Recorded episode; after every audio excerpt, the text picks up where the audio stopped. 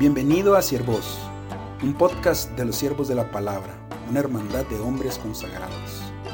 A través de este podcast queremos compartir contigo nuestras reflexiones, aventuras y todo aquello que el Señor está haciendo en nuestra vida. Bienvenidos a la quinta entrega de las antífonas mayores. Con ustedes, la antífona número 5. Oh sol que naces de lo alto, resplandor de la luz eterna, sol de justicia, ven ahora a iluminar a los que viven en tinieblas y en sombra de muerte. El sol. Claramente el sol hace una diferencia. Cuando está soleado, el día se disfruta más. La sensación en el cuerpo es muy agradable, incluso está necesaria.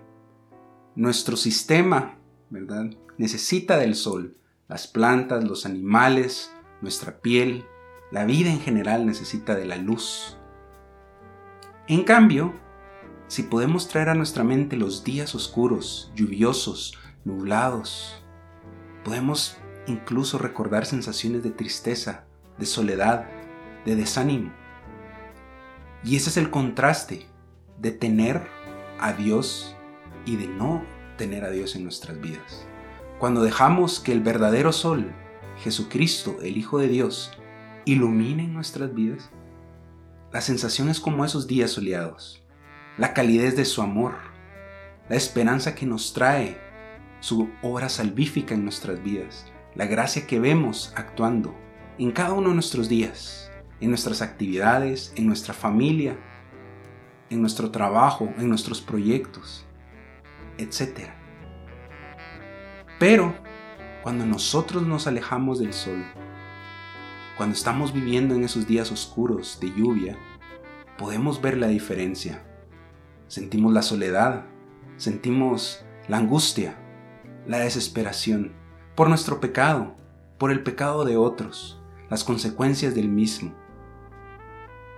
Jesucristo es el sol que nunca se apaga, es el sol que infunde calor es el Sol cuya fuerza gravitacional hace que todo entre en orden y todo esté en cohesión. Es inevitable, pero aún así en su gran amor, el Señor nos da libre albedrío. Podemos elegir entre estar bajo su luz o alejarnos de ella, vivir en la oscuridad. Hoy quiero invitarte a que te dejes abrazar por la luz del Señor, por ese sol cálido, amoroso, misericordioso, que nos invita a volver hacia Él, a prepararle el camino, para que cuando Él vuelva podamos recibirlo con un corazón listo y puro. Que el Señor nos conceda la gracia para poder disfrutar de esa luz que ilumina y disipa toda tiniebla.